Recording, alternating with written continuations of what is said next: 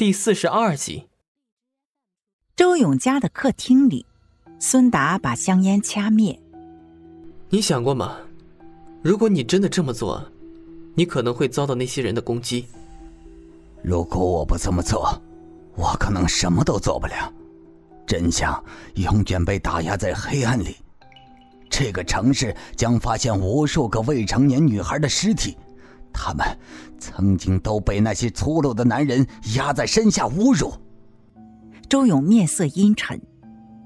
徐瑶已经同意帮助我们完成计划。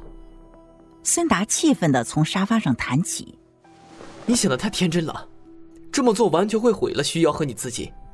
你不替自己想一想，也要替失踪了四个月的老婆和女儿想一想。”他们如果回来了，发现曾经的好老公和好爸爸因为教学他人自杀入狱，他们从今以后会在所有人面前直不起腰了。周勇面无表情的摇头：“不会的，不会的。”孙达指着周勇呆板的表情：“他们就这么信任你？你还记得前几天我和你说的吗？”周勇也站起来。就算他现在变得瘦弱憔悴，可是他还是比孙达壮上几分。老子现在这倒霉样儿，到底是谁害的？你知道吗？周勇把“倒霉”两个字咬得特别清楚。孙达似乎听出了什么意思，追问周勇：“你这话是什么意思？”周勇不说话，只是把裤子脱了。一块婴儿小拇指大小的粉色肌肉挂在那儿，被孙达看了个通透，也没有让自己老脸通红。这个玩意儿还有个鸟用？他他们做的？孙达难以置信。周勇点头。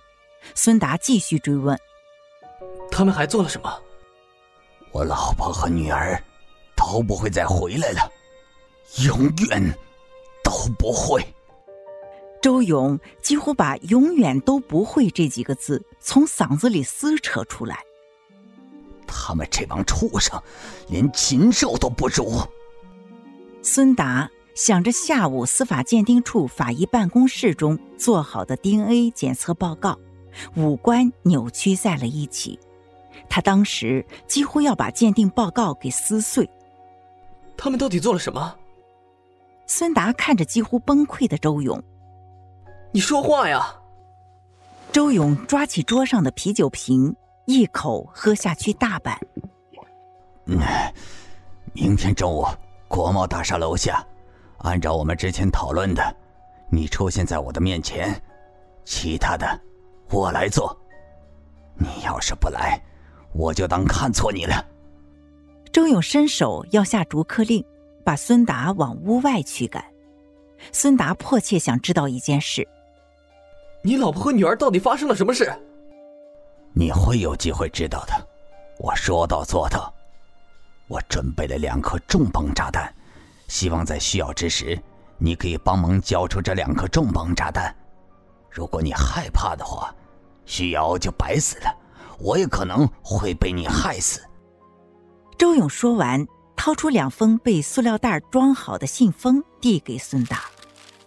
我会指引警方调查徐瑶，不出几天就能把矛头锁定在国贸大厦。方志国如果来奥市，你就把写有方志国收的信封交给方志国；他没有来，或者其他领导来，你就把写有李安收的信封交给李安。孙达吃惊不小。方志国。你说的是省厅的方厅长。周勇松开手。对，方厅长，我之前一直用非常隐晦的文字给他写信，不知道他收没收到。如果一切按照计划进行，他应该会来 L 市。不来，我也会让李安和他联系。我该怎么做？周勇趴在孙达的耳边轻声细语，言毕，他严肃的看着孙达。如果我发生了意外，你就不要再参与这件事。我想，肯定会有下一个我再次出现。方厅长已经回这省了，孙达为什么不把信交给我？李安看周勇讲完了事情的始末，提出了自己的疑问：你们查案的进展比我想象的还要快。孙达来看守所告诉我了，虽然细节他不清楚，但他知道你们已经出入连海宾馆，也就是说，已经查到孟长青那里。周勇用询问的眼神看着李安，李安尴尬的一笑。出入连海宾馆纯粹是误打误撞。既然孙达都告诉你了，你应该也知道顾梦瑶的事情。他随聂远来 L 市的当天就住进了连海宾馆，当时我们谁都不知道这宾馆里还藏着我们要捉的狼呢。他叫顾梦瑶，为什么跟徐瑶长得那么像？你们比我考虑的周全。周勇的脸上充满了懊悔。心里更是五味杂陈。如果，如果当时能够多找几个像李安、唐浪这样正义的人来帮忙，那徐瑶就不用死了。可是世上没有如果，而且当时的周勇真的不知道什么人可以相信，就连让孙达帮忙也不过是赌一把的心态。如果以牺牲一条生命的代价也无法成功的话，自己也可以死心了。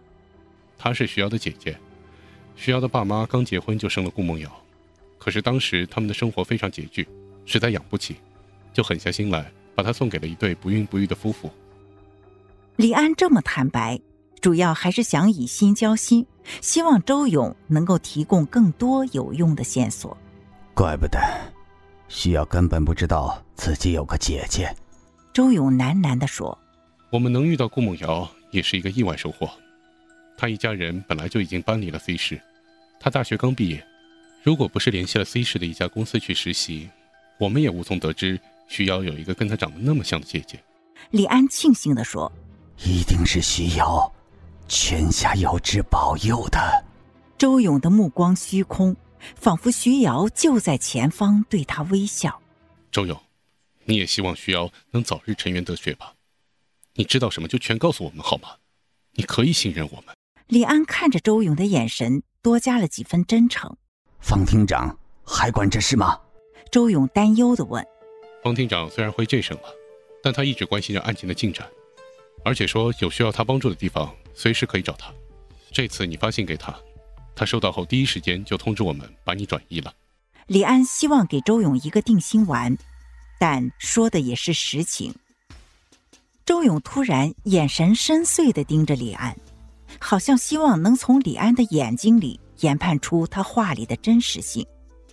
李安坦然的与他对视，他眼神没有放松，嘴却缓缓的吐出了一句话：“你找到我的笔记本了吧？